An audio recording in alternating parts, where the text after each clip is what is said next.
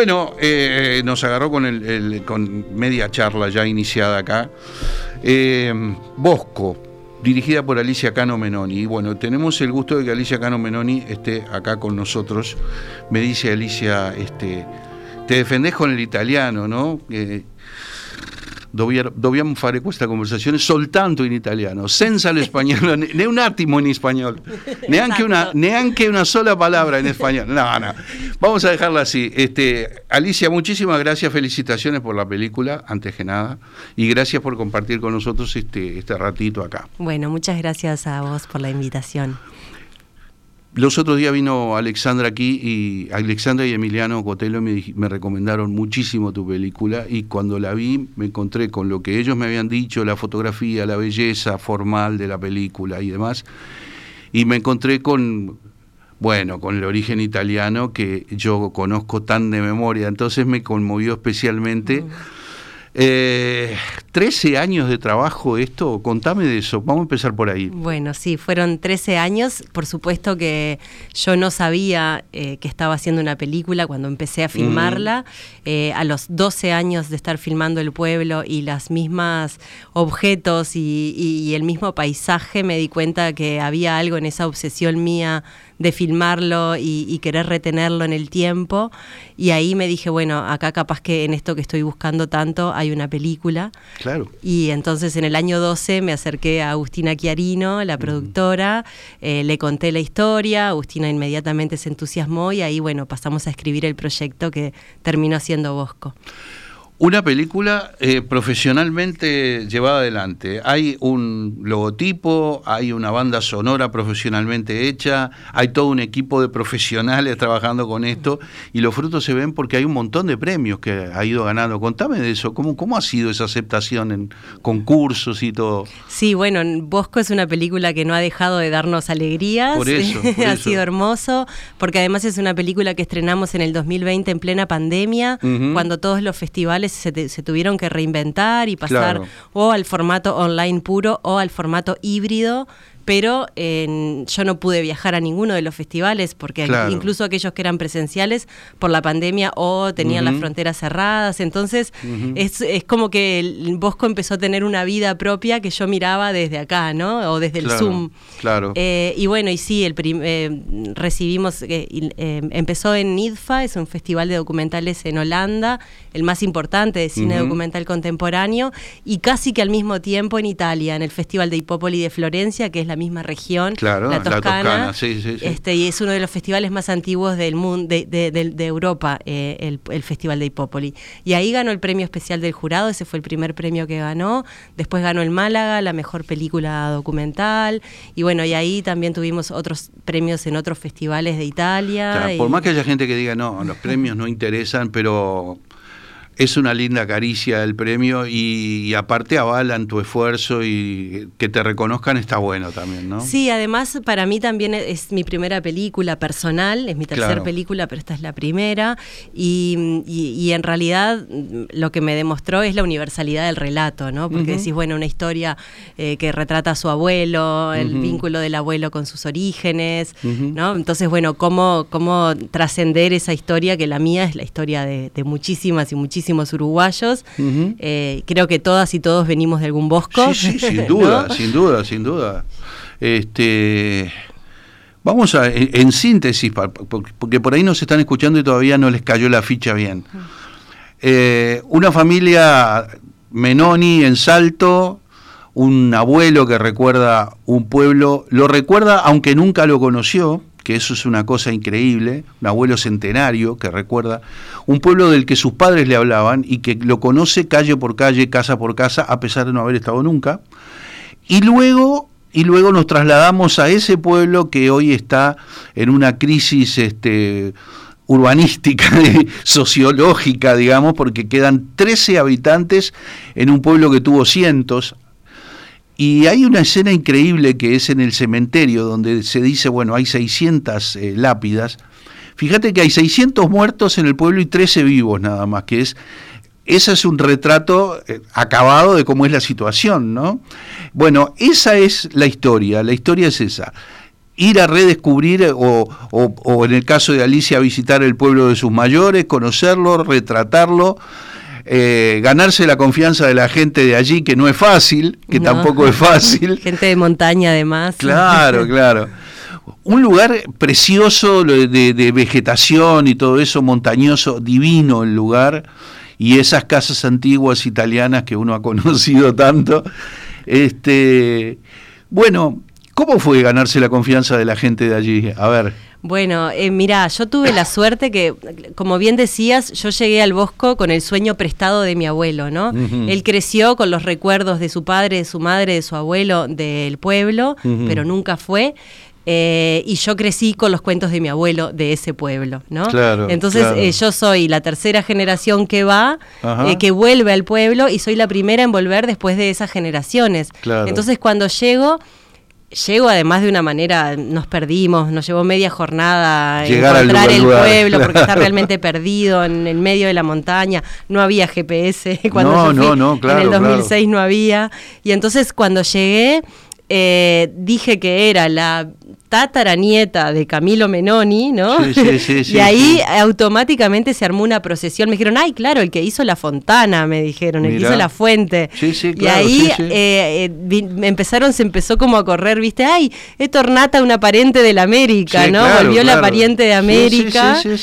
Y ahí me empezaron a traer un montón de fotografías, un montón de postales que guardaban de, de, de, de 1920, 1930 donde me decían, yo tenía parientes en América. Y yo les decía, ¿pero en América dónde? En Salto.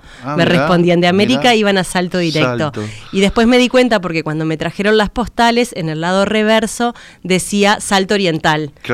Y estaban, eran, las postales, en realidad eran los retratos de las familias que se habían constituido en Salto. Y entonces automáticamente me recibieron como esa nieta, aunque no, no tenía parentesco ya directo con ninguno de los que estaban ahí.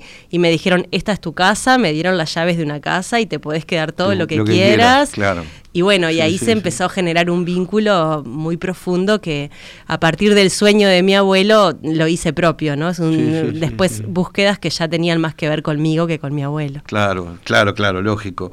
Este, a mí me pasa con, con, con esta película y con algunas cosas similares que uno ha visto con el correr del tiempo. Este, es como en, los contratos eh, hay, hay, una letra grande y una letra chica en los contratos. Te dicen, mira, lee la letra chica porque a veces las sorpresas vienen de la letra chica.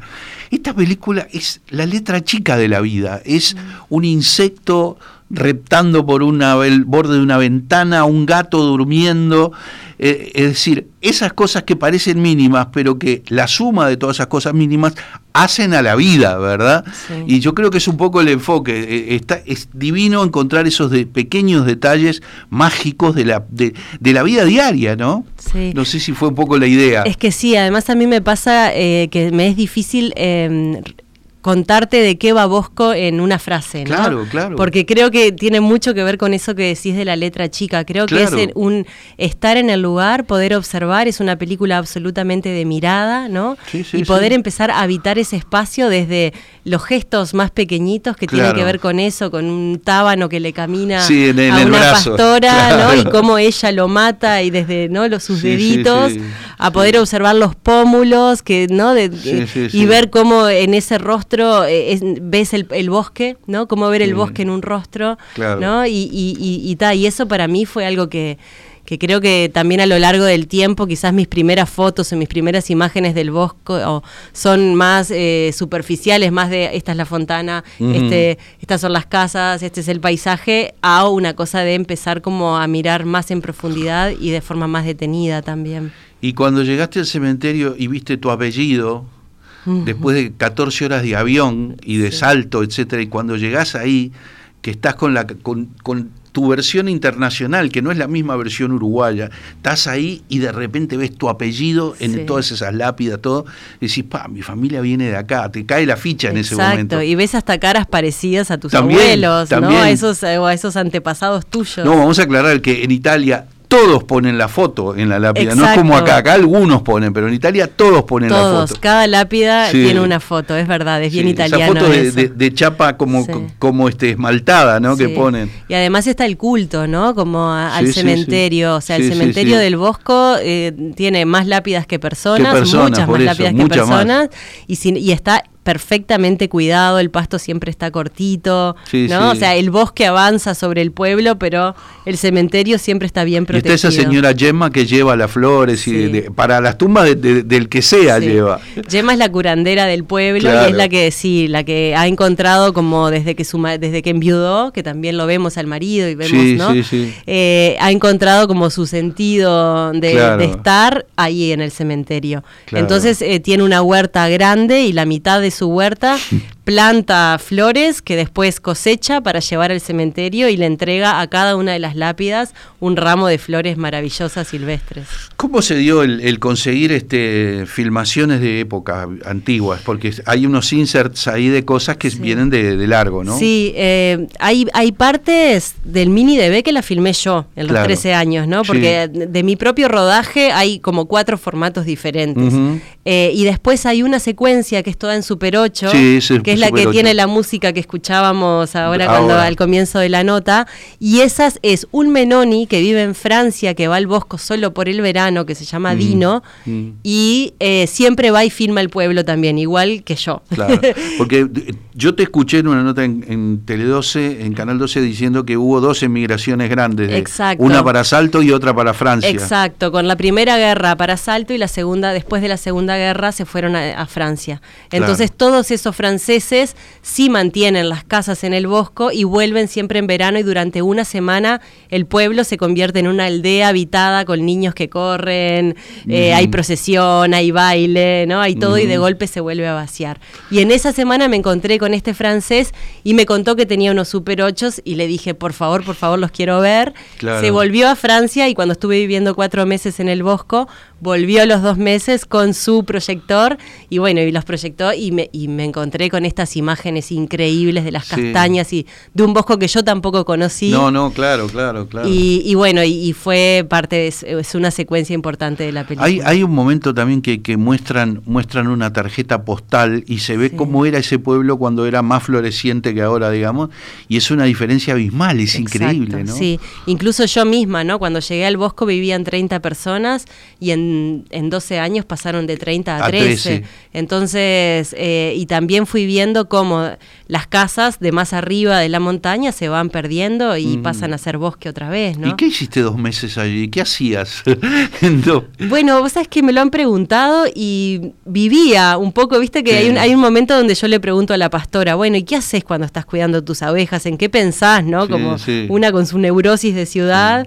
Y ella me dijo, y en nada, pienso en ellas, pienso en que no vayan a comer a los lugares que no se pueden. Y bueno, y para mí ir al bosco fue un poco eso, ir a sumergirme Qué, qué maravilloso que conteste esto. Nosotros, gente de ciudad, tenemos la cabeza tan, tan complicada en tantas cosas y ellos simplemente viven. Pero además, ¿sabes qué, qué, me llamó la atención? Que, que no es que a la vez viven con mucha intensidad. Sí, sí, claro, totalmente. No es que, no es que tienen una vida pasible. Sí, sí, no es que pasen por la vida por nada, no, no, no, para nada. Porque la conexión con la naturaleza es tan fuerte que en realidad eh, todo el día están haciendo cosas, no paran, son incansables. Sí sí. sí, sí, Bueno, se estrenó ayer, ¿no? Se estrenó ayer. Eh, y bueno, y este fin de semana es crucial porque las películas uruguayas a ver qué pasa, ¿no? aguantan poco en cartelera, así que se estrenó ayer. Y aunque es muy pronto para decirlo, bueno, pero que más allá de lo que pasó con, con, todos, todos los premios y todo esto que está en halagador, ¿qué te ha dicho gente que la ha visto acá la película? Bueno, eh, es muy lindo, la gente sale muy conmovida, la verdad, porque creo que en esto de la letra chica también hay muchas cosas que que también está el paso del tiempo, está la vejez, están las pérdidas. Por supuesto. ¿no? Entonces, eh, creo que cada quien conecta con su propia historia desde distintos lados. Y una cosa muy linda es que la mayoría sale y me, se me hace acordar a mi abuela del Tirol, o me hace acordar a cuentos que me hacían, ¿no? Entonces es una película, creo que, que, cada quien encuentra su lugar en esa en, Bosco. Y eso es algo que, y que yo creo que acá en Uruguay eh, pega de una manera diferente, ¿no? Porque todos somos un país de inmigrantes. Sí, sí, sí, hijos de los barcos tal cual, ¿no? Así. Entonces, sí, es nuestra historia, Bosco es nuestra historia. ¿Dónde es que se está dando? Se está dando en Cinemateca, en mm. dos horarios, en eh, Torre de los Profesionales a las 7 de la tarde y en Live Alfabeta se da mañana sábado y el martes. ¿Y después de Bosco qué viene para ti? Y bueno, la verdad es que creo que recién ahora me estoy pudiendo despedir de Bosco, cuando en la medida en que puedo también ir a alguna función, conversar con el público después, asegurarme que no ver cómo el público se encuentra con la película, para mí es, el momento en que me despido de las películas. cuando vas a ver una función de Bosco, mm. ¿mirás la pantalla o mirás más la cara de la gente? Intento mirar la cara de la gente, pero que sin, eh, sin que me vean. Claro, por eso digo, por eso digo. Sí, y entonces tengo algunas ideas, pero todavía no, no tengo nada muy... 13 años de esta película, ¿no? Entonces es como que todavía no tengo nada muy concreto. Esperemos que no te lleve otros 13 años el siguiente proyecto, ¿no? Que, salga más... Este... Creo que no, que va a ser algo más chiquito de esas películas transición para después seguir, ¿no? Después seguir y ver, y ver de qué viene la cosa. Exacto. Este... Y una cosa muy linda fue verla presentado en el Bosco y en Salto, ¿no? La primera vez que yo la vi con público fue en el Bosco mismo, que fue la primera vez en mi vida que fui sin cámara al Bosco, es porque me llevé a la película bajo el brazo. ¿Y cómo se las pasaste a ellos? Y, en realidad llevé un proyector, y un parlante, ah, y ellos hicieron la pantalla con un algodón antiguo, de esos que se usaban para hacer sábanos, con un rollo, y la armaron en la pared de la iglesia, sacaron los bancos de la iglesia para afuera. Y, y muchos se vieron ahí, ¿no? se vieron todos, se vieron por primera vez en la pantalla grande y esto era la primera vez que se proyectaba cine en el Bosco y era con su propia es película. que se vean ellos y que vean sus gatos, sus gallinas. Bueno, de hecho Rita cuando se ve que es la pastora con su gallina dice, ay, mi gallina también está dando las vueltas, el, está dando vuelta al mundo. Claro. a ella siempre se le llegué, la primera vez que la fui a filmar, de hecho, eh, me dejó filmarla porque me invitó a su establo y me dijo que filmara sus animales. Claro, claro llegué a ella a través de filmar a los animales. ¿Y en Salto cómo fue? Y en Salto fue hermosísimo, mm. eh, porque bueno, mi abuelo era un personaje muy conocido en Salto, había hecho, mm. tuvo toda la vida servicio de fiestas, entonces hizo ah, muchas fiestas y casamientos y cumpleaños de 15 de medio Salto. Mm. Entonces, eh, Hicimos la, fuimos con una función gratuita en el Teatro La Rañada, eh, organizada por el Instituto Italiano de Cultura, y se agotaron las entradas en tres horas. Mira qué bien. Entonces tuvimos que repetir función, fueron dos funciones a sala llena, y ahí pregunté, que pedí que levantara la mano quienes habían conocido a mis abuelos, y el 80% de la sala levantó la mano. Bueno, buenísimo. No tengo más que agradecerte, decir, desearte lo mejor. Este, Estoy seguro que va a andar bien la película preciosa, realmente. Así que bueno, y bueno, aquí a las órdenes para tus próximos proyectos y dobbiamo parlare soltanto in italiano, te l'ho detto. grazie mille Eduardo, un piacere grazie. parlare con te. Eh, grazie per questo bel momento. Bueno, ci vediamo subito. Ci vediamo. Va bene, ciao.